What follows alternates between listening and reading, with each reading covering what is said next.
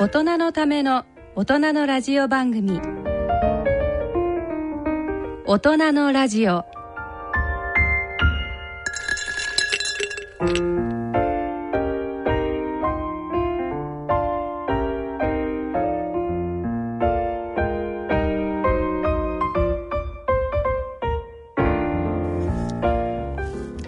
皆さんご機嫌いかがですか？安倍賢人です。ご機嫌いかがですか？ソンミヒョンです。第3土曜日のこの時間は大人の愛をテーマにお送りいたします。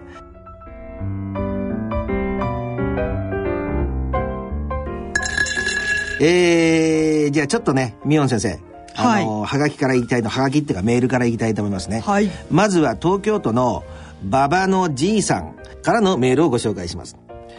最近は心がなえる事件が相次いでいますね佐世保の高一同級生殺害事件。西東京市の中中学2年生の息子を自殺に追いやった元ボクサーの父親。脱法ハーブ絡みの凄惨な交通事故。スタップ細胞をめぐる自殺。ちょっと命を粗末にして、えー、いやしすぎませんかと。大人の愛をテーマにしているお二人にぜひこの辺りのことをお伺いしたいところです。追伸昼間は流れていない大人の愛のコーナー。オンデマンドで楽しく聞かさせていただきました。年寄りにはいい刺激になります。頑張ってください。というなんか優しいコメントですね。ありがたいですね。やっぱりミオン先生のこのコーナー年齢関係なくあのーまあ生きとし生けるものね。何ニヤニヤ笑ってんですか？いえいえいえいえ。でもこういうのちょっといいですよね。ちゃんと聞いてくれてる人がいるって。これどうでしょうかね？そうですね。まあ、命を粗末にっていうお話ですけれども、なんかその、まあ、こういう事件が相次ぐと、すぐに、その、なんか、学校でもっと命の大切さを教えた方がいいとか、はいはい。そういう論調が出てくるじゃないですか。はいは安倍先生は、命の大切さっていうのは教えられるものだと思います？さすがそれがミヒョン先生ですよね。やっぱりねあのいいところをもうそう言ってる点からしてですねそれはちょっと違うんじゃないかってことですよ。もちろんです。いや、ね。まあね、この馬場のじいさんさんからいただいたメールで、その、まあ、こう、じいさんって自分で書いてらっしゃるぐらいだから、ある程度の年齢の方だと思うんですけど、はい。まあ、特にこう、なんか年配の方ほど、なんかそういうものは、こう、教えるべきものだ、みたいな、道徳だ、みたいな風に思ってらっしゃる方も多いのかなって、せっかくこう、優しいメールをいただいたのになんかいきなりなんかそんなことから言って申し訳ないんですけど、いやいいんじゃないですか？それはそれで。道徳っていうことと思いやりっていうことは全く違って、うん、道徳っていうのは教えられてね。うん、あの頭で分かるもの。あこれやっちゃいけない。これは大丈夫だとかそういう一つのおルールですよね。はい。でも優しさっていうのは頭で教えることじゃなくてもうミヨン先生がさっきちょっともう感じ取られて言われた通り何度も何度も優しさをかけられることによって心からね感じるもの。あかわいそう自然に涙が出ちゃうみたいな頭の中で分かってる人はこあの現代の社会でたくさんいるんですけども本当の意味で例えばバスとか乗ってねあのー席を譲ったりしますよねはい。これ微妙な話ですけどこうすることがいいことなんだというふうにお父さんとかお母さんに教わったか社会から見てあいい人に見られるからっていうふうに思っている人が意外と多いんですよね。でも、はい。本当の意味であかわいそうだなちょっとねあ苦しんでるからちょっと座れ座ったらどうですか？とはやっぱり意味が違うんですよね。まあそうですね。心から欲するそういう気持ちと、まあ頭でこれ分かっててっていうのの違いですよそう。ね。で結局それがこう突き詰めた時にどういう違いになると思われますか？どういう違い突き詰めた時に。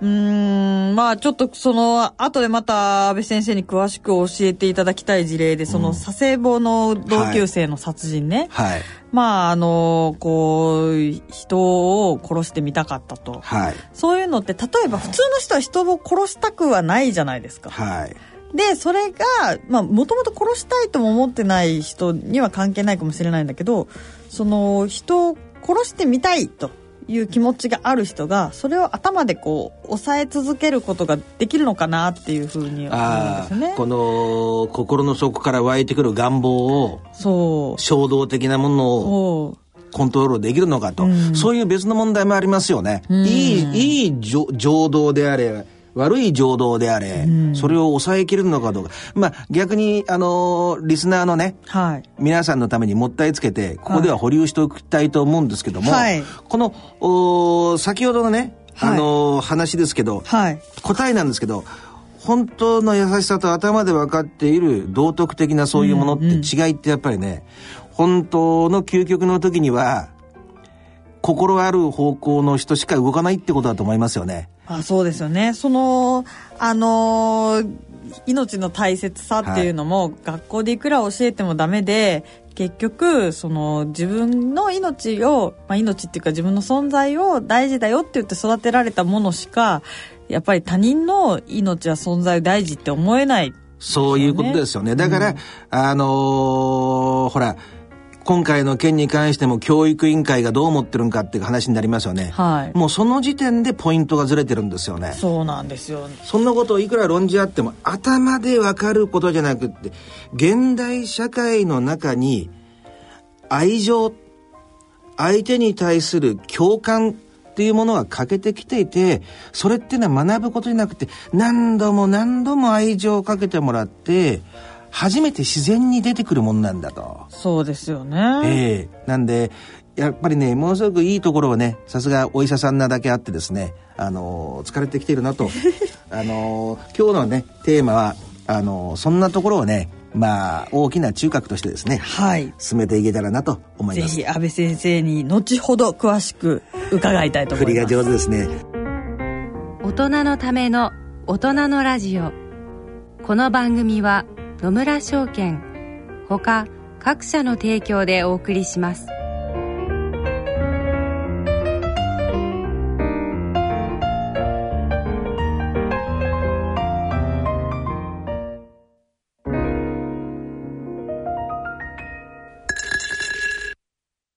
野村。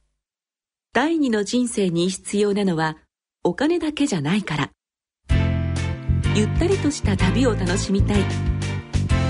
健康はもちろん若々しさもまだまだ保ちたい。住まいをもっと快適にしたり相続のこととかもしもの時のことも考えておきたい。セカンドライフのために知りたいことってたくさんありますよね。あなたのハッピーなセカンドライフのために。野村証券の本支店ではさまざまなスペシャリストを講師にお招きして野村のハッピーライフセミナーを開催しています。詳細はウェブで「野村のハッピーライフ」と検索してください。なお当セミナーではセミナーでご紹介する商品などの勧誘を行う場合があります。それの村に来てみよ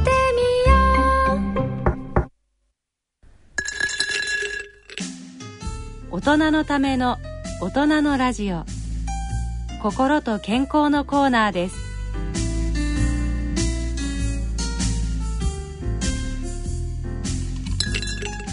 はい健康医学のコーナーです第3土曜日のこのコーナーは大人の愛大人の医科学をテーマにお送りしますメールでの質問がかなり来てますのでね、えー、ご紹介したいと思いますまず最初は宮野先生、30代の女性の方ですね。お嬉しい。久しぶりですね。はい、えー、会社員、まゆさんからのメールです。こんばんは。なかなかオープンに相談することができず、アドバイスいただけると嬉しいです。私は結婚して3年目。旦那さんとは付き合って10年になります。恥ずかしい話ですが、結婚1年目頃からセックレス、セックスレスになり、自分から誘っても、過去月2回くらいアピールしています。なかなか受け入れてもらえません。先日本当に悲しくなり真剣に思いを伝えたのですが、結果は変わりませんでした。年に1回くらいは奇跡的に受け入れてもらえる日もあるのですが、今後もこのままだと思うと辛くて仕方ありません。旦那さんの気持ちを優先して無理にしたくはないので、顔色を伺っているのですが、女性である限り相手から誘ってもらいたい気持ちもありますし、この状態からあ抜け出すのにはどうしたらいいんでしょうかっていう質問なんですけど。なるほど。まあ、こう、付き合いされて10年。で、はい結婚されて3年ということなんですけれども、まあちょっと書かれてませんが、多分結婚して同居された可能性が高いのかなと思うんですけど、えーまあ結婚して1年目頃からセックスレスになりっていうふうに書かれてるんで、で、まあ、これはもう非常によくあることなんですね。で、あの、まあ、男女っていうのは、こう、一緒に住んだりとか、あと、その、子供ができたりうん。すると、セックスレスになってしまう傾向にあるんです、日本では。うん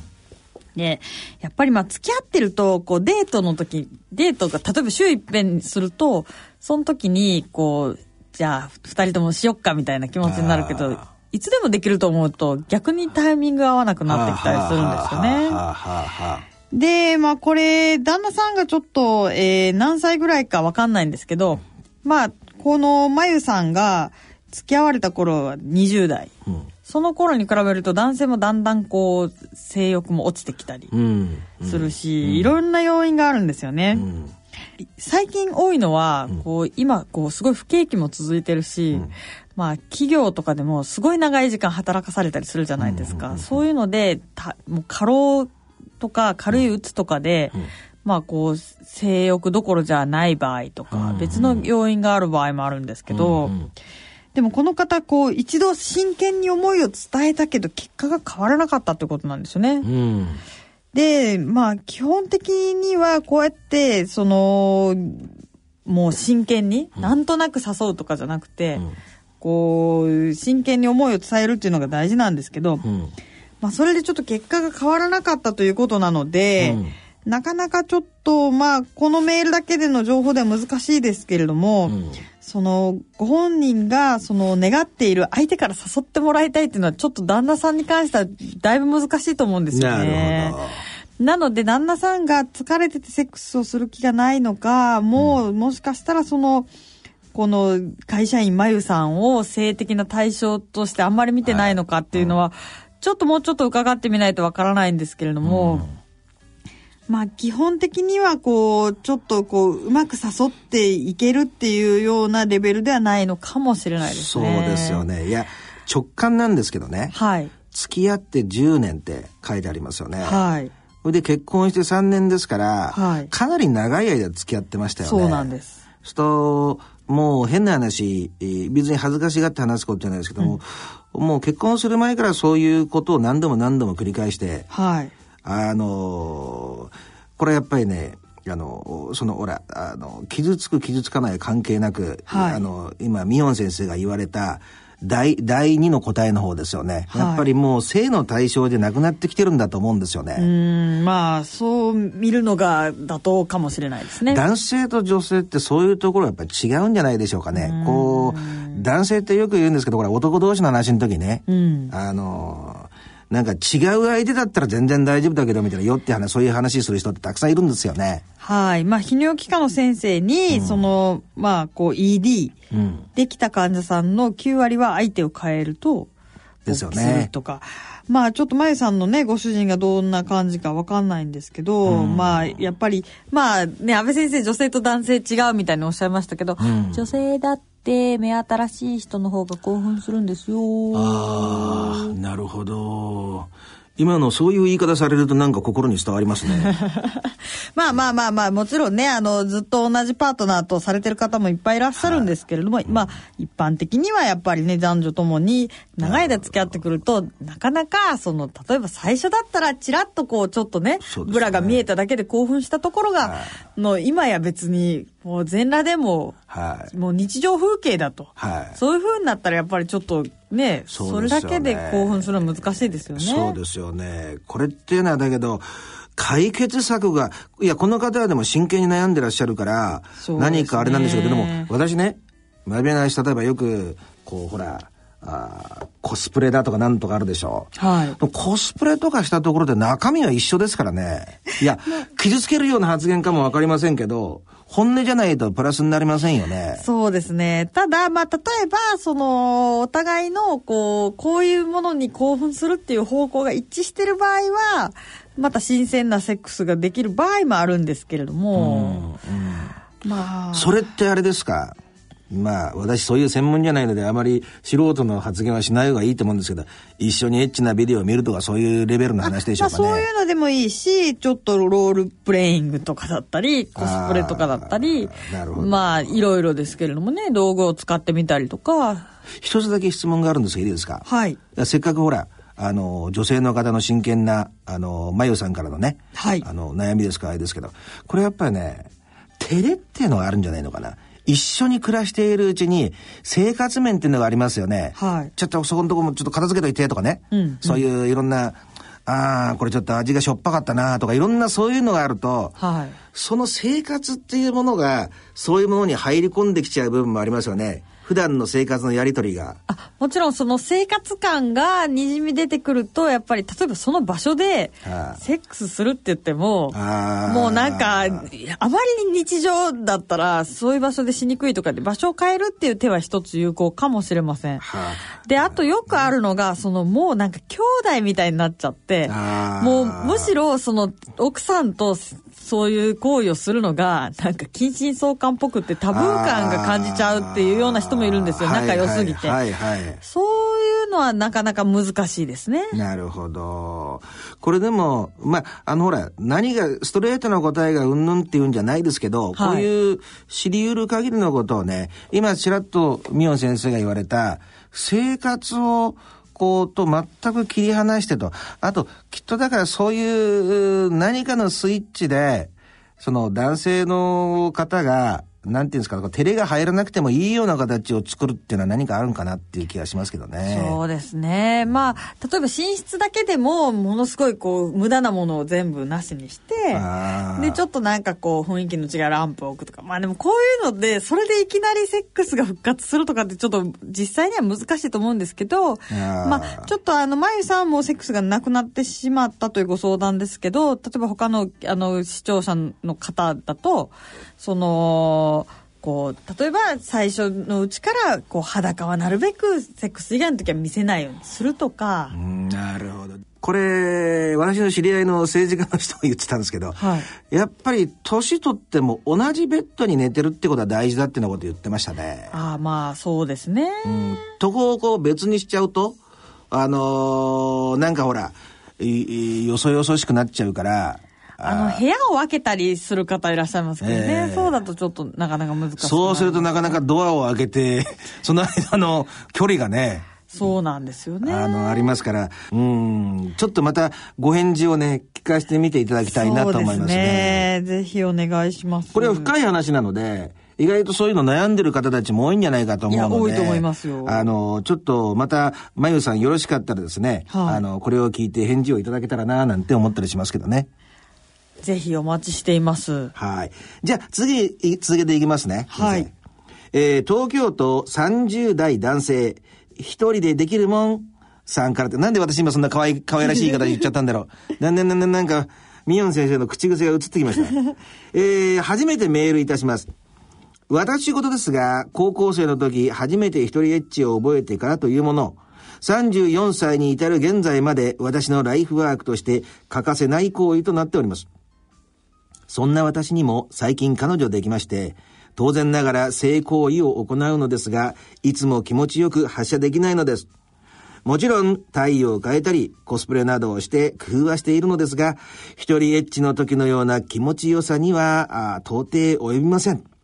彼女との性行為で気持ちが良くなるいい方法がありましたら、教えていただければ幸いですと。うーん、これまたよくあることですね。えーっと、この方はまあ高校生の時から一人エッチを始めて、で、今34歳と。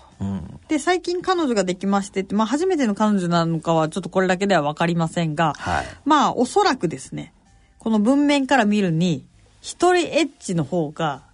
女性と二人でするセックスよりも多分何千倍もやってますよね。はいはい。で、これ、本当ありがちなんですけれども、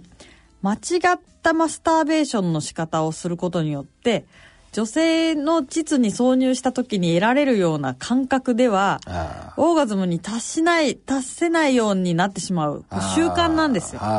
これを膣内射精障害っていうんです。っあ。ていうのになっていますねこれはね。で、これは、その、まあ、あの、よくある間違いっていうのは、例えば、その、ペニスを、ギュッと、すごい握力で握ってゴシゴシってしてると、例えば女性の膣ってそんな圧力ないですからは、あちょっと緩すぎていいけないとかね。はあとは、その、床をなって言うんですけど、畳とか床にこう腹ばいになって、はあで、こう揺れてると、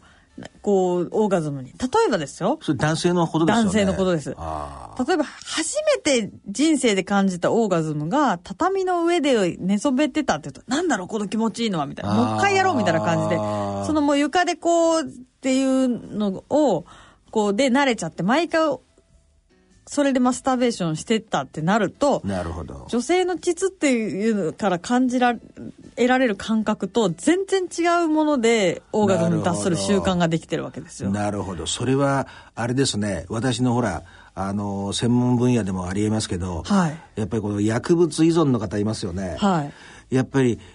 一度目の快感っていうのがやっぱり一番強烈なんですよ。それをもう一回、もう一回、もう一回っていうね。あの、結局、そのドーパミンの出方とかが、はいもうマックスに達してるやつをだんだんだんだんだけど刺激が麻痺してきますからそこまでいかなくなってきちゃってもっともっともっともっとっていうので、えー、はまり込んでいっちゃうと、それに似てますよねだから1回目のやつが強力だからそうですね。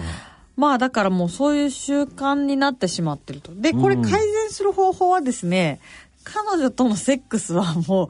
相手方のその外性器をもう変えることはできないじゃないですか。あなので自分がその女性の膣の環境でいけるように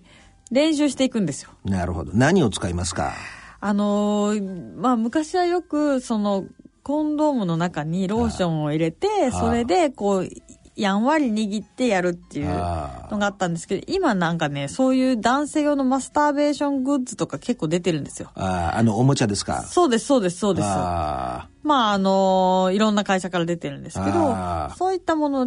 がかなり膣の中の環境に似せてるんですね。あああだからそういうのでこうちょっとずつなるほどなるべく正常な状態でオーガズム達するように練習していくなるほど。ちょっとだから似てるものをお使いながら、そうですそうですあれして、まあ、矯正していくというか。そういうことです。ありがとうございました。じゃあ、ミヨン先生、次のお質問に移りたいと思います。東京都30代男性、ラジオネーム、ムッツリーマン。ムッツリーマン先生、見覚えがありますよね？はい、リピーターさんですねリピータ。ーですね。えーいきますよ。正義。あだから、あ正の技ですね。正義を追求する。ああ、彼、正義と正義をか、やだな、こういうの。また安倍先生ラジオで分かりにくい。正しいことと正の技をかけてるわけでしょ。まあ、行きましょう。正義を追求するムッツリーマンです。えー、先日はご丁寧にも、孫先生のご著書をいただき、えー感謝感激であります。えー、ちぶさの愛撫方法、おクリトリスへのソフトタッチ、実はシンプル丁寧に、と、とても実践的で参考になります。この本は神棚に まあ、あげ祭りと、えー、私の聖書、彼ちょっと狙ってますよね。まあいいでしょう。えー乗りましょう。えー私の聖書として、心のバイブ、過去、バイブレーターとも言いましょうか。あ彼は狙バイブルが明らかにこれはなんかあれですよね。狙ってますよね。まあちょっと受けてあげましょう。はい。とさせていただきたく思いますと。中でも女性は物理的刺激から性欲に結びつくことは稀で、愛情があって初めて性欲を感じるもの。とのくだり、みそじを超えて初めて気づかされましたと。なるほど。はい。これまで参考としてきた痴漢シリーズのビデオで痴漢から愛欲に走るというストーリーは男たちの妄想であるということですよね。もうちょっとなんかどこから突っ込んでいいのかわかんないんですけど、痴漢シリーズのビデオをこれまで何の参考にしてたんでしょうね。つまり女性はもうなんか知らん男にいきなり触られても、だんだんその気になるっていうのを参考としてってなると、ちょっともう突っ込みどころが満載すぎて、ちょっとムツリーマンさん、そんな女性はあの AV のファンタジーの世界とは全然違うんで、そんなものでいきなり気持ちよくなるわけないやろ。なるほど。はい。まあだから、女性の方もですね、こう同意の上で、例えば痴漢電車ごっことかをしてるんだったら全く問題ないですうーよ。ん、なるほど、なるほど。これ私がね、はい。あの、聞いた話なんですけど、あの、S とか M とかそういうのありますよね。はいあの、M の人ってほら、あの、ぶたれたりとかね。はい。あの、私やったことありませんけど、ろうそく垂らしたりとかいろんなあれがあるわけでしょ、はい宮崎さん。で、あれもだけどね、聞いたんですけど、相手に対する信頼感がないと、M の人もなんかいい気持ちにならないっていうことをお聞いたことがあるんですよね。ああ、そうですね。それとなんとなく関連してますよね。まあそう、だから、こう、お互いの性的思考が合うからそういうプレーが成り立つんであって、うん片方が全然そういうのに乗ってなかったら、単なる性犯罪じゃないですか。うん、そうですよね。はいだから、まあ、あれでしょうね、そういうビデあくまでだけど、あの、さっき、先ほどのね、あのー何ですか、えー一人エッチをしているっていうお,、はい悩みの、あのーメールがあったでしょ？はい。あれもそうだと思うんですけど、日頃頭の中に描いているイメージと現実とのギャップっていうのがやっぱあると思うんですよね。まあそうですね。でも、その、頭の中に思いえ描くのは勝手なんですよ。はいはい。例えばですよ、最悪、このムッツリーマンさんが彼女とエッチをしている時に、俺は今電車で知らない女の子を襲ってるって思いながらやっても別にいいわけですよ。あそのファンタジーの中でね。でも、女というものは男に触られたら気持ちよくなるものだって思ってたら、それは大間違いですよね。だからそのファンタジーだと認識しながらそれを利用するのは全然構わないと思いますよ。結構ね、一歩深い話なんですけど、いいですか？はい。あの、現代社会って、はい例えばほら、えー、何でもいいですけど、結婚したりするのは、例えば、あ男性だと28だとかなんとかっていう話ありますよね。はいそうすると、実際にはだけど、肉体的に動物としてそういう機能が備備わるのは、まあ、10代前半ぐらいからっていうことになりますよね。そうですねその間の十何年間の間、例えば高校生だったり大学生だったりして、そこに一つの猶予期間がありますよね。はいそれがね、あの、この性的なことだけじゃなくて、いろんな面で、えーこの社会のそういうシステムに合わせることが自然の肉体である人間にちょっと弊害があるんじゃないかっていう一説もあるんですよね。なんか言ってることわかりますか？ただ、なんか最近、その昔に比べて、例えば孔子の時代だったら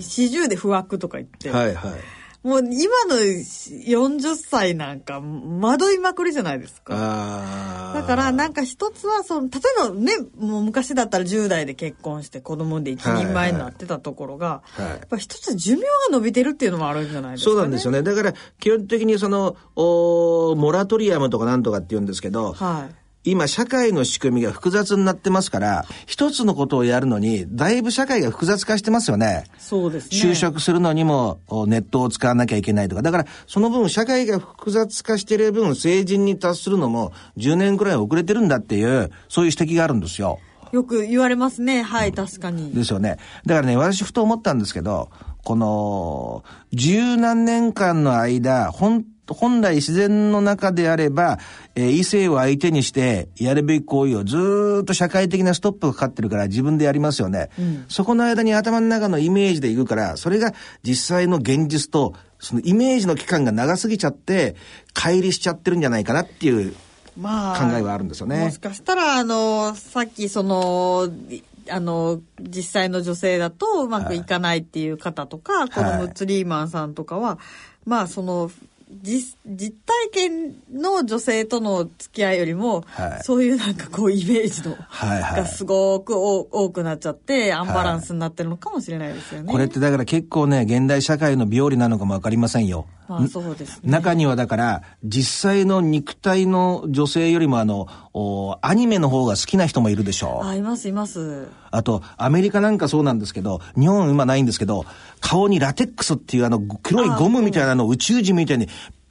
ちりかぶせてるのが好きな人たちとかいるんですよ。へえ、いろんな性癖があるんですえね。えだから、そう考えてみると、明らかに実際のこの人間としての女性の肉体ってものと、随分そのイメージとの間にギャップが出てきてるなっていうのは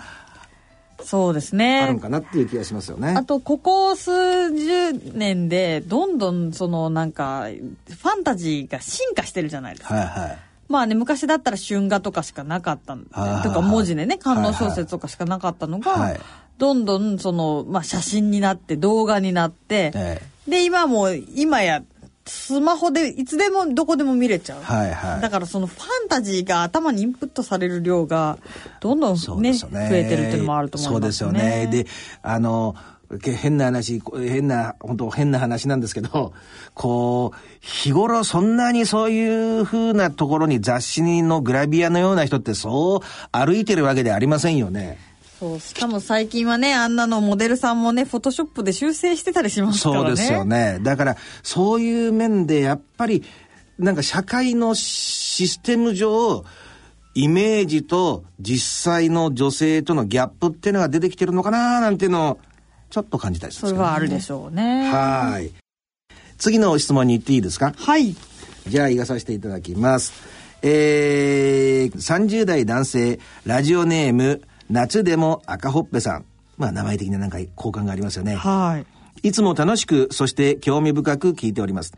自分は結婚して3年目になりますが、奥さんとは何の不満もなく、とても充実した生活を送っています。もちろん夜の生活も。しかし、最近気になるニュースが目に入ってきました。それは、多くの女性がセックスの時、言っていないのに言ったふりをしているというものです。これまでのセックスでは、奥さんは必ず言っており、自分は、床上手だな、と我ながら越に慕っていたのですが、このニュースを見て以来、本当は言ったふりしてんのかな、と疑心暗鬼に落ちる日々。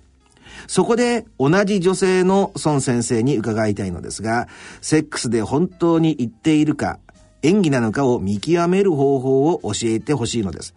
もし、今までが演技だとしたら、セックスだけじゃなく、日常でも嘘をついてるのではないかな、と疑ってしまい、夫婦仲が壊れてしまわないか不安になって夜も眠れません。ぜひとも教えていただければと思いますと、深刻な悩みですね、これ。うん、そうですね。言ったふりか、言ったふりをしてること、女性がしてることはあんまご存知なかったんですね。うーん、まあ、今の言葉ちょっと意味深ですよね。ご存知なかったんですねっていうことは、孫先生、まさか、え、いや、っていうか、なんか、奥さんが必ず言ってるっていうのも不思議な話だなと思って、女性って、まあ、えあの、行ったことない人もね、結構いる中で、で、しかも結構行きやすい人でも男性とのセックスで必ず行くっていうのは、まあ、まずめったにないんですよ。なるほど。あめったにないんだ。そうです。なるほど。なので、うん、ただもちろんね、このメールだけを見て、この夏でも赤ほっぺさんの奥さんが言ったふりをしてるかっていうのは、もちろん断定することはできないですけれどもね。で、その演技かどうかを見極める方法っていうのは、一つだけあります。なんでしょそれはですね、男性って、こう、まあ、行くって言うと射精じゃないですか。うん射精ってその噴水みたいにピューって出ないでしょう。うん。ピュッピュッってリズムがあるじゃないですか。うんあれ0.8秒間隔で出るんですよ。なるほど。深い。で、それと同じ感覚で女性もこう骨盤底筋がヒクヒクヒクって痙攣するあー、なるほど。だから、もし、行くとか言ったりとか、なんか顔がそんな感じだとか、膣がギューって締まってるとか、それだけだったら嘘かもしれません。あ、それだと嘘なんだ。あ、あの、言葉とかだけだと。だ、だったら嘘かもしれない。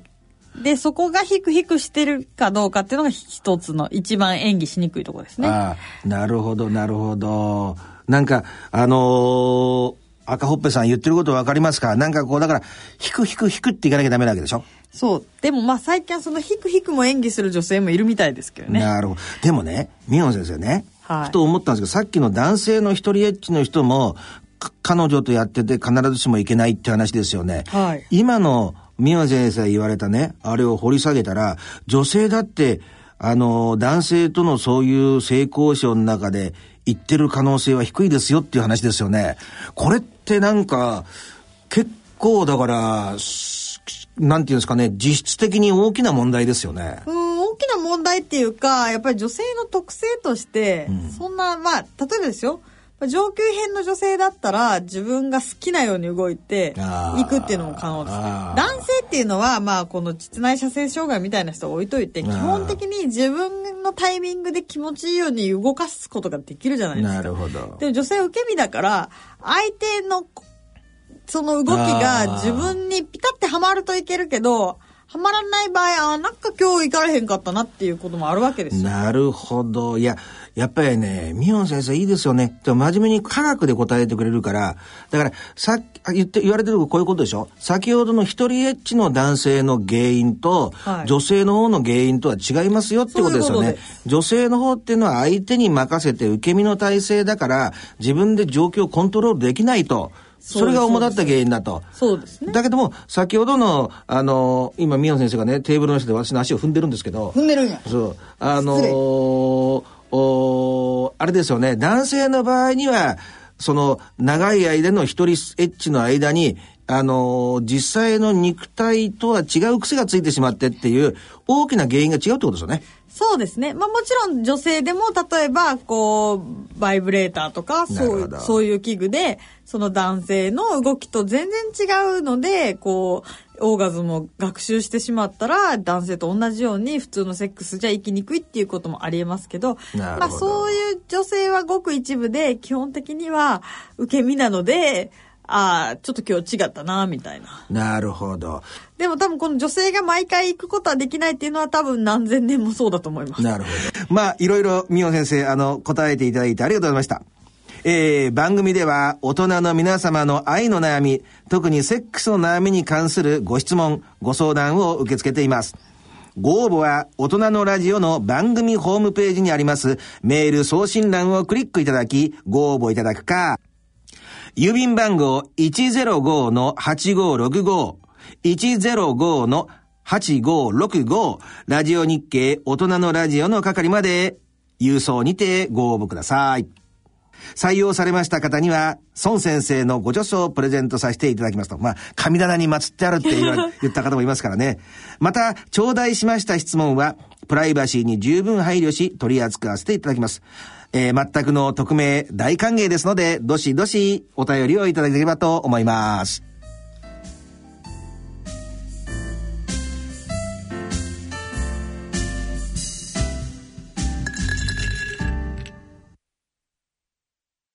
野村鈴木さんちも田中さんちも佐藤さんちも深堀さんちも貯蓄から非課税投資へ野村で NISA 始めた人から非課税に野村伊藤さんちも高橋さんちも渡辺さんちも中村さんちも貯蓄から非課税投資へ野村で NISA 始めた人から非課税に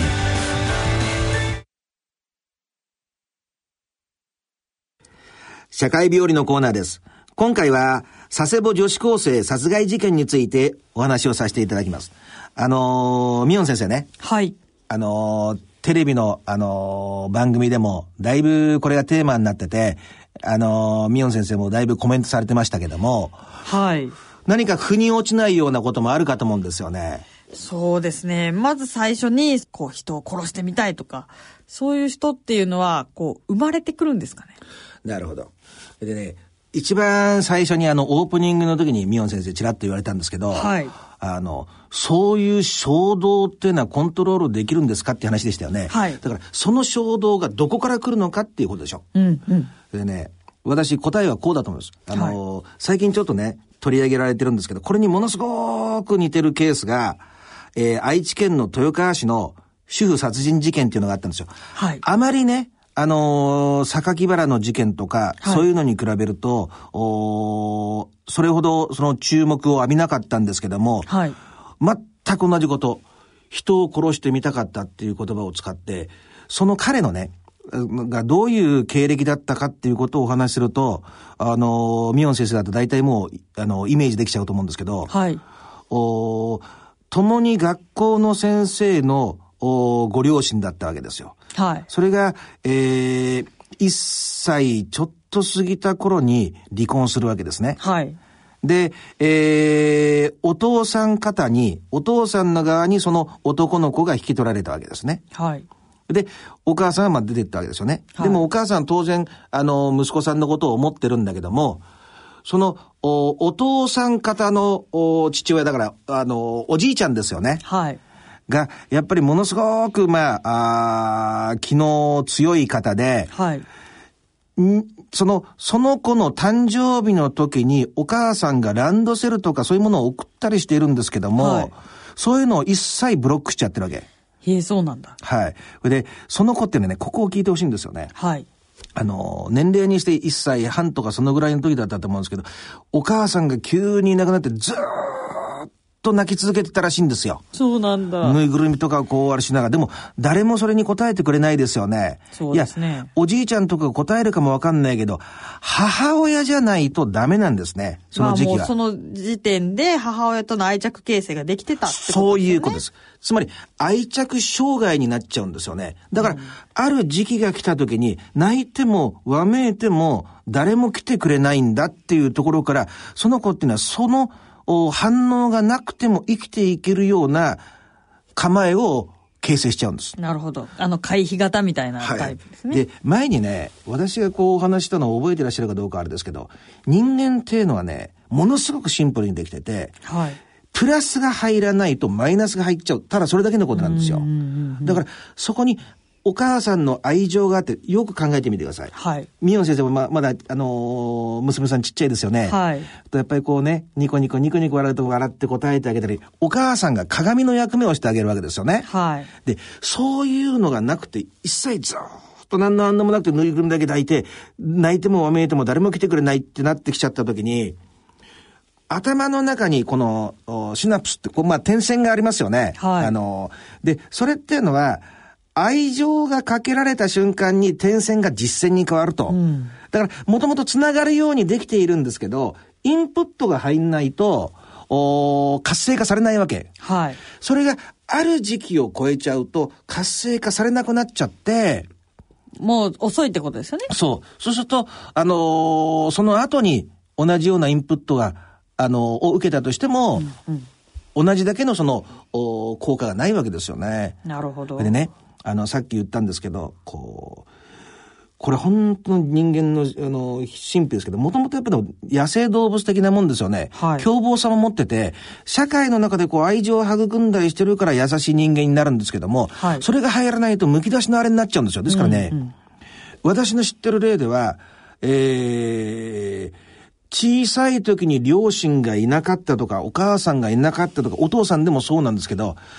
心のどっかで破壊願望とか、えー、暴力願望とかものすごく強くなっちゃうんですようね。ん、なるほど。で、プラスことの、この過程も、まず間違いなく、そういう情動が形成される、愛着が形成される時期に、それが欠けてた可能性はものすごく高いと思う。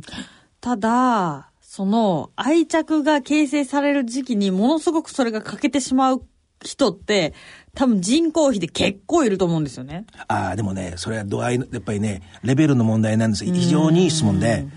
私がこれまで相手にしてきてる人っていうのはもう、本当にこういうレベルよりもひどい人。だから、あの、私動物好きなんでちょっと言いづらいですが、猫の頭が冷蔵庫に入っていたって話ありますよね。もう全然、あの、映画で、最高っていう映画あるのご存知ですか？ああ、聞いたことあります。そのモデルになった人間がいるんですよ。えエド・ゲインって言うんですけどね。その人が、もう、人間のこの、乳房だけで、繋いでこう、ネックレス作ったりとか、あの、頭、頭のところ取ったやつはそっくり冷蔵庫入ったし、あの、だからそういう映画のモデルになったんですけど、あの、英語で言うとね、トロフィーって、トトロフィーってありますよね。あの、はいはいはいはい何かで賞を取った時にもらう。自分の勲章みたいな部分があって、必ずそういうのをね、一人殺した相手には一つ持ってるみたいな傾向があるんですよね。収集するみたいな。はい。だから、人間ってね、コミュニケーションの中でさっき、最初にミヨン先生が言われたこと。はい。愛情をかけられて、あ何回も何回も愛情をかけられて、それが溢れるようになって優しさが出てくるわけですよね。はいそれがない人っていうのは、やっぱり、この無生物の無機質なものを相手にして生きているから、そうね、ある意味、あの、言葉はあれですけども、その、そういう動かない、普通の人がコミュニケーションで時間を潰すところ、じーっとしてるものに関して集中したりしてるんで、なんか異常な執着を持っちゃうわけですよね。だから、あの、体のね、専門的な話ですけどね、体の中が見てみたかったっていう、はいこれはものすごくよくある症状なんですよ。そうなんだ。だから、動いてるのがね、で、これ私連続殺人犯に何回も直接手紙にして、はい。あの、どうしてそうなんだと思うかというようなことを聞いて、彼らも必ずその症状、そのお金を、お腹を割いたりする人でも、それをに対して明確に答えないんですよね。結構それがね、駆け引きなところで本当のし、えー本心の部分は明かさない部分もあるんですけども、やっぱりでも性行為に、えー関係してる何かっていう部分もあるだろうし、なんでこれ動いてんのかなっていう執着から来るものがあると思うんですよ。中の仕組みどうなってんのかなっていうね、そういう部分もあるわけ。それっていうのはその愛情をかけられないとなるもんなんですか？そうですね。なんでかっていうと、だから、いいですか、愛情をかけられないとなるっていうのは、例えばね、動きの中で相手がいて、反応があったりね反応があって、あーって笑ってね、あの、泣いてらすぐ来てくれて、あ、安心なんだって思うでしょ。それが一切ない、ずーっと天井を見たり動かないぬいぐるみだけ抱っこしたりとかしててですよ。はいそれは育たないですよね。優しさみたいなのも一切かかんないわけだから。とね、愛情のコミュニケーションの中で育たないと、そこにやっぱり破壊的なものが入っちゃうっていうのはこれ最大の鉄則なんですよね。なるほど。じゃあそれはもう連続殺人犯とかの人も、はいんこう、養育者がそ突然いなくなったりとかがなければ、そうはならなかったかもっていうことですか？そういうことですね。そのタイミングを。ね。だから、あの、このお愛知県の豊中市で起こった事件なんかは、豊川だ。豊川市、ごめんなさいね。この思春期になると、はい性的な、その、衝動っていうものがやっぱり湧いてきますよね。それと、元々から持っている破壊願望は一体化しちゃうから、だから、その、殺してみたいって、いつか殺さないと自分が収まりがつかない。さっき言いましたよね。はいそういうのコントロールできるんだろうかと。できないんですよ。で、症状として出てくるのが思春期なんですよ。性的な、あのー欲望っていう船に乗って、それが外に出てきて、もう抑えが効かないわけですよね。だから、最初、ハンマーとかで何回も殴ったらしいんですけど、そのおばあさんだって、あのー面倒を見てくれた人ですよ。そうなんだ。ここをね、気をつけてほしいんですよ。今回のお殺されてしまったクラスメイトの人がいたでしょ？はいものすごく親切な人だったと。はい。これね、継続的な、つまり何か相手がしたからとかっていうんじゃなくて、恒常的な攻撃性を持っちゃってる人にとっては、優しさなんて一切関係ないんですよう。ん、なんかもう、感受性なさそうですよね、優しさの。もうね、あの攻撃性っていうものが心の心底に染みついちゃってるから、どうやってその攻撃性を晴らすターゲットを見つけるかっていうことなんですよ。だからね、こういう例があるんですよ。私が研究した例でね。あの、二人の、あの、子供がこうやって車でね、車を盗んで、こう、もう好き放題やって、えー、アメリカの中走り回るわけですよ。はいと、そういうのを見て、えー、年配の老夫婦が中に入れてくれてご飯食べな。で、うちうちにあるね、車も使っていいよって。その人を殺しちゃうわけ。うん。結局元から優しさなんてものはどうでもよくなってるわけ。あの、さっき言ったように、それが入ってないんだから。うん。だから、あのー身近な人ほど殺しやすいわけ。え、でも、まあ、そこ、そあの、佐世保の事件ですけれども、はいお母さんは、えっと、最近亡くなられたけど、小さい頃はちゃんと養育してなかったんですか？お母さんを殺したかったっていう発言もしてるんですよね。なるほど。で、あのね、えー一人またこれがまた、あー有名なその連続殺人犯がいるんですけど、はい。一番最初に殺害したのは、えーおじいさんとおばあさん。親がその、お祖父母の家に預けた時に、えーおじいさんの方が結構小うるさい人だったらしいんですけど、おばあちゃんの方が優しかったわけ。そっちも結局射殺しちゃうんですよね。だから、ものすごくわかりやすく言ったら、ちっちゃい時に、面倒なプロセスも愛情をかけて、こういうやりとりがずっと双方向のやりとりが続いていないと、結局、そういうものが一切欠如して、暴力性だけが残った、破壊願望だけが残った人間ができちゃうっていうのが、本当に簡単に言った時の、なるほど。それがある時、性的なそのエネルギーとかが、あーこう湧き出してくるような時にその勢いで乗って、現実のその、お破壊願望、破壊行為につながっちゃうっていう感じですかね。えーこれも、一つもう典型的なサイコパスの、暴力的なサイコパスの一一連で、サイコパスって結局、そういう愛着とか共感とか罪悪心が全くないわけだから、あの、マスコミはね、あのー必ず、未だに少女から、あの、反省の言葉は出てきません。反省の感覚がないんですよ。なさそうですよね。そそれがね、あの、言葉が出ないんじゃなくて悪いやつでも、その、そういう人に対して申し訳ないなっていう気持ちがないんですよ。かわいそうだなっていう気持ちがないんですよ。だから、かわいそうが猫を殺した時楽しかったっていうことは、本当の気持ちなんですよ。なるほど。いろんなパターンがあるんですけど、夫婦間がものすごく冷めちゃって、言葉のやりとりがない家庭ってのもあるわけ。それから、もともと、お父さんとかお母さんとかものすごく無口で、人とのコミュニケーションよりも、本とかを読んで人、自分の世界に入っちゃうのが好きな人とかもいるわけ。なるほど。あと、あ結構多いパターンが、えー、お母さんがなんか、うつ的なものとか、はいそういうものを、あと潔癖症的なものを抱えてて、はい生まれた直後の赤ちゃんを抱っこするのがものすごく嫌だったりとか、できなかったりとか、いろんなパターンがあって、必ずしも意図的にやってるとは限らないんですけども、そのタイミングを逃しちゃうと、ものすごい結果になっちゃうわけ。なるほど。ミオン先生が思われてるよね。あの、一般のその、おご自身が赤ちゃんを育てられた時のことを参考に考えますよね。でもね、前に言ったと思うんですけど、あの、秋葉原の、おお事件がありましたよね。はいあの時も私ちらっとね、こう前に挙げたことあるんですけども、普通の人が考えられてるのと度合いが違うんですよね。例えば、あのーお母さんが学歴コンプレックスを引きずってて、進学できなかったから子供に一切全てのプレッシャーをかけるわけ。そうすると、家で課題をやっている時に作文の課題があるとすると、何か漢字書きますよね。その漢字を今何で使ったんかっていうことで、10秒ルールで、10、9、8って数えてって、その間に納得のいく答えがない場合にはビンタだと。なんでそこでビンタなんかわかんないけど、そういう家だったんですね。で、あの、気に食わないことがあると、新聞紙の上にご飯をと味噌汁巻いてそれ食べろと。ひどいですね。でも、それに、そういう一線を越えた環境でないと、ここまで一線を越える行為にはならないんですよ。人間力学的に。だから、一般のレベルと、それが原因が何なのかは別ですけども、明らかに一線を越えた、あれは私は垣間見えると。そうなんだ。なんか秋葉原のは、なんかこう、ちょっと鬱屈したものがあって、はいなんか犯罪を起こしてるように見えるんですけど、はいなんか今回のとか、その豊川市の事件っていうのは、本当になんか興味本位で人殺してる感じがあって。そうなんですよね。それがね、さすがミヒョン先生。大量殺人と連続殺人の違いで、大量殺人の方っていうのは、私前から言ってるけどネグレクトなんですよね。なるほど。だから仲間に入れてくれなくて、一人ぼっちで誰も相手にしてくれなくてっていうのがずーっと溜まってって、ある時爆発すると。ね。自分も死ぬからみんな道連れにしてやろうっていうのが分かりやすく言ったら大量殺人。ネグレクトから来ると。あのーこういう連続殺人の方は、おそらくその、子供の時にそういうのが欠如しているっていうのが一つと、プラスその後に、こう、コンスタントな何らかのプレッシャーがかかってないと連続殺人にはいかないんですよね。なるほど。だから、きっとね、典型的なパターンなんですけど、例えば、この豊川市の件があり、あの、件がありますよね。はい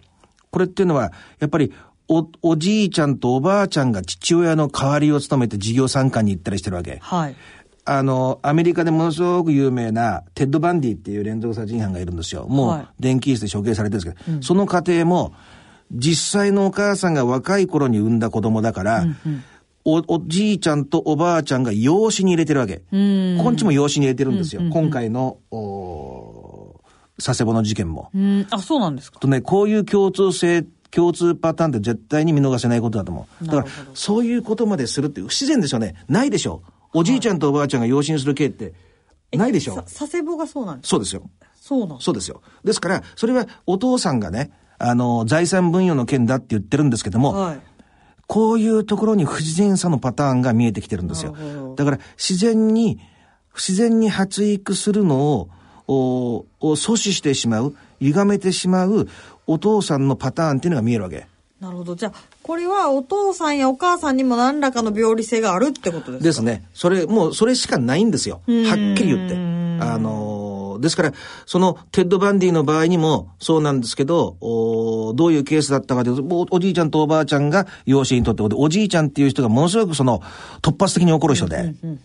何からとパッて、あのー、狂ったように怒って、あと、平気で小さい時からそういう、まあ、あー言ってみたら、エッチな雑誌ですよね。そういうのを読んで、あの、ちっちゃい時から性的に、えー活性化させちゃうっていうのもものすごく、えー連続殺人犯には多い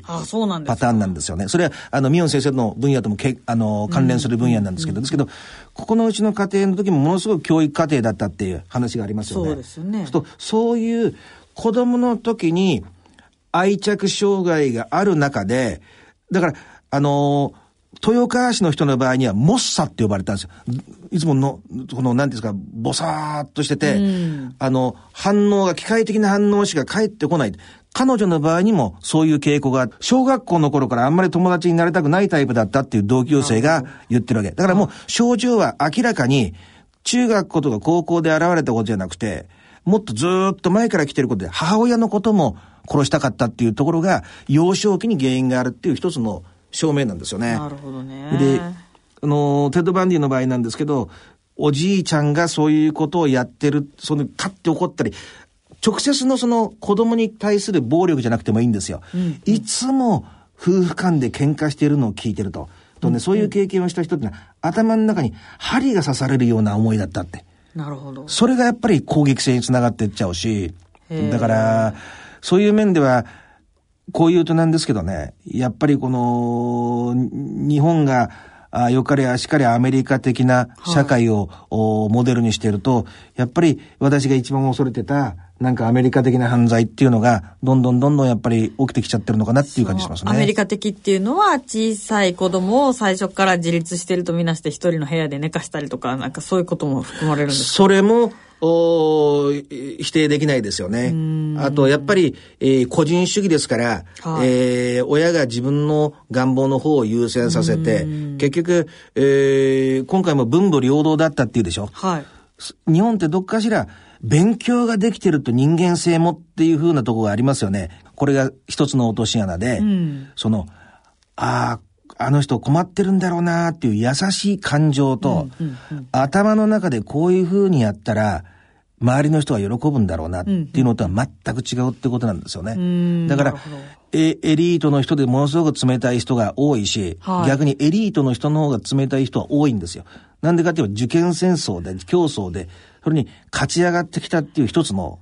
なるほど。証ですよね。なるほどねですから、それが言い悪いとかその個人違反で言ってんじゃないんですよ。はいそういう中に、そのエリートの人たちも巻き込まれちゃって一つの被害者の部分もあるわけですよね。うんなるほど。だから、今回の件なんかもそうなんですけど、本当にちっちゃい時期から、このマンションで一人で暮らしたりとか、病院に入れてしまえばみたいな、そういう、うー向き合うことなく臭いものに蓋をしてしまうみたいな、あー家庭体質が絶対にあったはずで、なるある程度年頃が来て、その感情的な優しさとか共感とかが備わってない子供に、えー学業的に、もしくはスポーツの面で成功するようなプレッシャーがかかって、それが攻撃性に変わって、思春期が来た時に、ああ、殺してみたいなっていう、うー願望を抑えきれなくなったってことですよね。なるほどね。だから、これが治るかどうかっていうのはね、その願望っていうのは、例えば性犯っていうのは、性の犯罪があります性よね。犯罪ね、は再犯率すごい高いですよね。高いですよね。だから、結局、うー認知行動療法っていうことで言いますけど、はい。自分が無意識でやってたことを意識化させて、こうしちゃダメなんだっていうことを分からせて、本人が納得すれば、コントロールはできるかもわかんないんですけど、願望は消えることはないですよね。願望は消えないけれども、一応こういうことをしたらあかんのやっていうことは、そうですよねある程度のところまでは抑制が効くかもしれないってことですか？そうですよね。だけども、その、完全にその、おお相手に対する思いやりとかそういうものを取り戻せるかというと、ものすごく浅いレベルで、取り戻す形にはなると思いますよね。ただ社会にすごい決定的な迷惑をかけずに、なんとか抑えながら、もちろん自分が共感したりとか、まあ人格が強制されたりってことははい。ないけれども、一応、こう、社会の中で表面上は適応して生きていくことはできるぐらいのコントロールは効くようになるかもしれないってことですかもしれないっていうことですよね。その人が本当に気をつけていれば。だから、あの、これと同じですよ。あの、一度その薬物にはまっちゃった人は死ぬまでずーっとその願望と戦わなきゃいけないっていう話があるんですよ。はいそれと同じで、一度こういう、殺すものを殺、ね、生きている人間を殺害するっていうのから快感を得てしまった人っていうのは、一生それと戦わなければいけないってことは言えるでしょうね。なるほどね。じゃあちょっとあえて聞きたいんですけど、はい。今回その精神科医とかが事前にこの人は人を殺しかねないよみたいなことをはい。言われてたみたいなことがあったじゃないですか。はい。じゃあもうこんなこと今から言ってもちろんしょうがないんですけど、防ぐ、防げたっていう可能性もありますか？ありますよね。は。あ。必ずね、社会的には必ずその大量殺人系もそうですし、連続殺人系も、どっかで引っかかりますから。特にね、あの、若干専門的な話なんですけど、はい。マクドナルドの三角って呼ばれるものがあってほう、夜尿症と、はい。あの、こういう動物う虐待とはい。放火、放火。この三つが重なってる場合には、ものすごい危険な可能性が高いって、まあ連続殺人系に進みやすいっていうことなんですけど、はい。これが、まあやっぱり、も物が苦しむ姿を見て、楽しむっていう風になってるとしたら、うん。それは要注意で、こういうね、ええまあ、革新犯的な人っていうのは、普通の人たちが飛行に走ったりするとき、その犯罪を犯したりするのよりも、平均年齢が14とか15なんですよ。早いんですよ。やっぱり性の目覚めとともにそれがゴーンっていくんですよね。じゃあそれはまあ性の目覚めっていうか、こうまあ攻撃性を司る男性ホルモンがバーって出る時期になると、それが抑えられなくなって出てくるみたいなことですでもその前にもそういう、うー傾向は、まあ根本的な傾向は中に持ってて、それをホルモンがこう第二次成長が後押しするっていうようなことですか？ですから、あの、彼女が作文とか書いてるんですよね。あと、はいお父さんについてのスピーチなんかして、えー、お父さんはエイリアンだったとか、そういうふうなス英語のスピーチをしたっていう話があるんですけども、はい。はい。そこからね、私がものすごい数のこういうタイプの人を扱ってきて思うのは、自分の本心が言えない過程であったことは確か。うん。だから、本当に辛いことが言えないし、何がやりたいとかってことも言えないし、っていう、うーこれは、あのー変な意味の批判じゃないんですけども、前も言ったことあると思うんですけども、お、音、家庭が、まあ、あー名家であれば、あるほどそういう傾向は高いですよね。だから、一般の人は警察官の家庭、ん両親があー教員の家庭、特に校長先生やってるとか、政治家だったりとか、った時に、ものすごい強い、えー子供に対する成功願望っていうものがかかりますよね。そうですねした。時にそれがやっぱり自然のこの、おやりとりを破壊してしまって、子供はちっちゃい時っていうのは、えーお父さんお母さんが絶対なわけで、は反抗したら、えー生きていけませんよね。そうですね感情を殺してそこに合わせていくしかなくて、そういうのがずっと殺しているものがチューブラリンに無意識になって、まあ、それが、あーまあ、フロイドが言うとこのお無意識がね、実際のその、おまあさっきの思春期の時とかに爆発するというようなことなんですけど、だから、これ気をつけなきゃいけないのは、私が関心があるのは社会の安全っていうことですよね。彼女にはもう悪気がないんですよ。なるほど。全く。うん。だから、どうしていったらいいんかというと、結論はこうなんです。はいミオン先生がオープニングで言った通り、はい。あのー道徳じゃなくて、道徳は教えて、教育委員会とかで教えられるかもわかんないし、学校でも教えられるかもわかんないけども、これからの社会を安全にしたいんであれば、本当に愛情をかけてやって、一緒に泣いてやって、いいことやったら褒めてやって、ね、こうやって、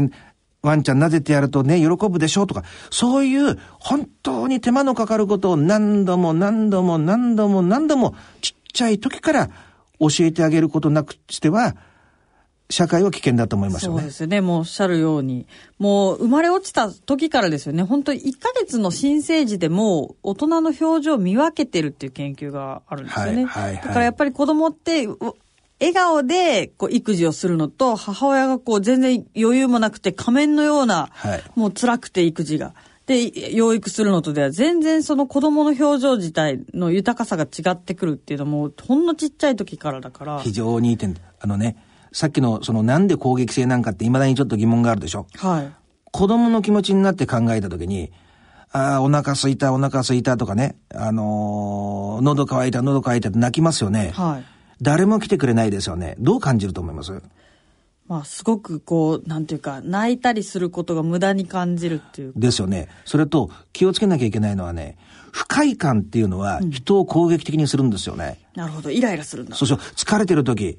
お腹空いてる時イライラするでしょ？しますします睡眠不足の時イライラするでしょ？はいもう一回言いますけど、不快感、例えばね、こういう実験があるんですよ。冷たい冷水の中に手を入れてて、人と電話をしたりするとね、攻撃的になっちゃうんですよ。へえ、面白い。ですから、その子供にとってはその空腹とかが満たされないし、本当はおっぱい飲みたいかもわかんないけど誰も答えてくれないってことは愛情がかかっていないだけじゃなくて、くっそーと。誰も来ねえと。腹も空いてると。それが攻撃性に変わってって、それがずーっとくすぶってる状況が、英語で言うと、トレイトアグレッションと言うんですけども、結局、性格の一部として、もう状態化した攻撃性があるから、もう誰かが何かする必要なくて、だからさっき言った手を差し伸べてくれる人も殺す。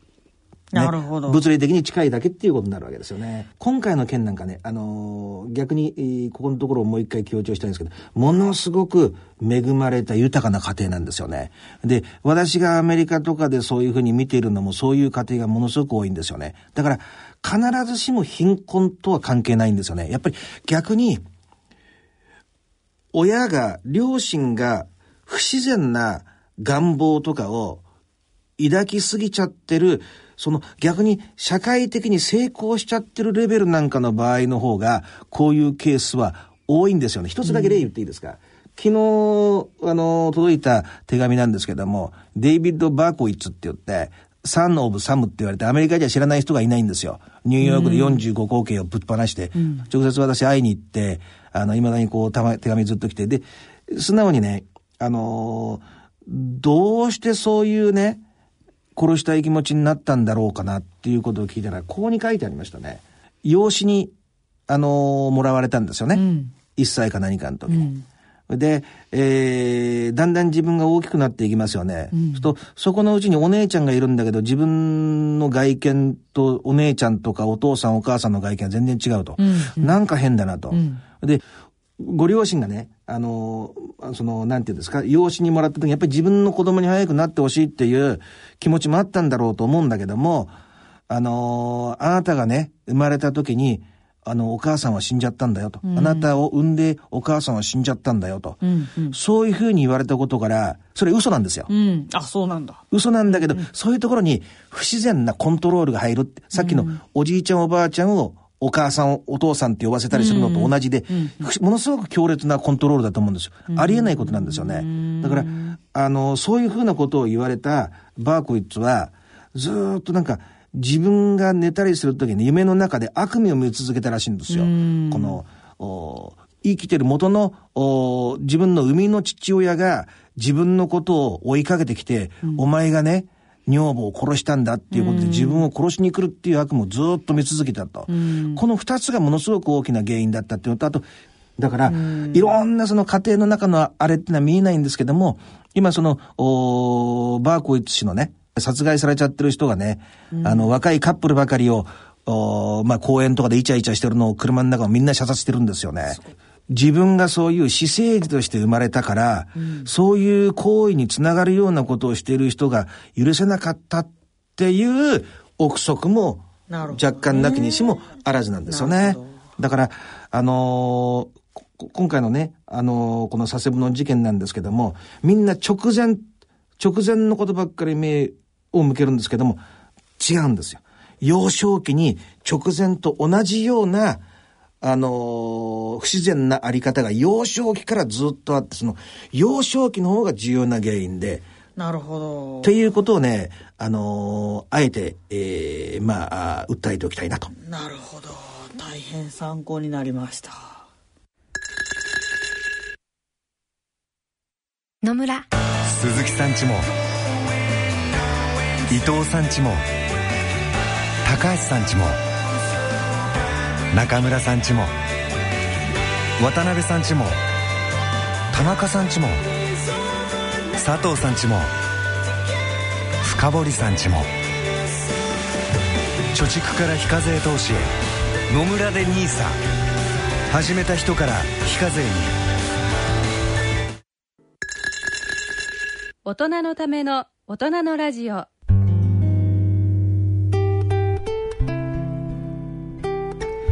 今回の大人のラジオはいかがでしたでしょうか？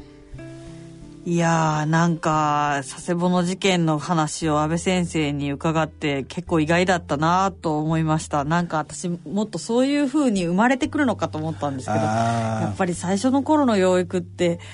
大事なんですね。でも先生が言われてるのも、あのー当たってるんですよ。うん。そういうことがある家庭っていうのは、そういう、例えば子供に愛情を注がないような、お父さんお母さんの DNA も引っ張ってるわけでしょ？まあこう環境要因と遺伝要因が絡み合っててね。こう分けられないっていうのはあるんでしょだから、うねあの虐待をしちゃう家庭で虐待をを受けますよね、んでも虐待をしている父親とか母親の DNA も入ってる中に実際の虐待が入るっていうことで相乗効果が出ちゃうんですよねだからミヨン先生が言われてることは決して外れてなくてまあ一説には半分ぐらいが先天的なもので半分ぐらいが環境的に要因だっていうのがまあ今は一番支持されてるんですけどねなるほどねえーさて、番組では疑問、質問、ご意見、ご感想をお待ちしています。宛先です。郵便の方は、郵便番号105-8565。郵便番号105-8565。ラジオ日経大人のラジオの係まで。あるいは、ラジオ日経大人のラジオの番組ホームページからも投稿をお待ちしています。それでは、時間となりましたね、宮野先生。お相手は、私、安倍賢人と、ソン・ミヒョンでしたそれでは次回までさようなら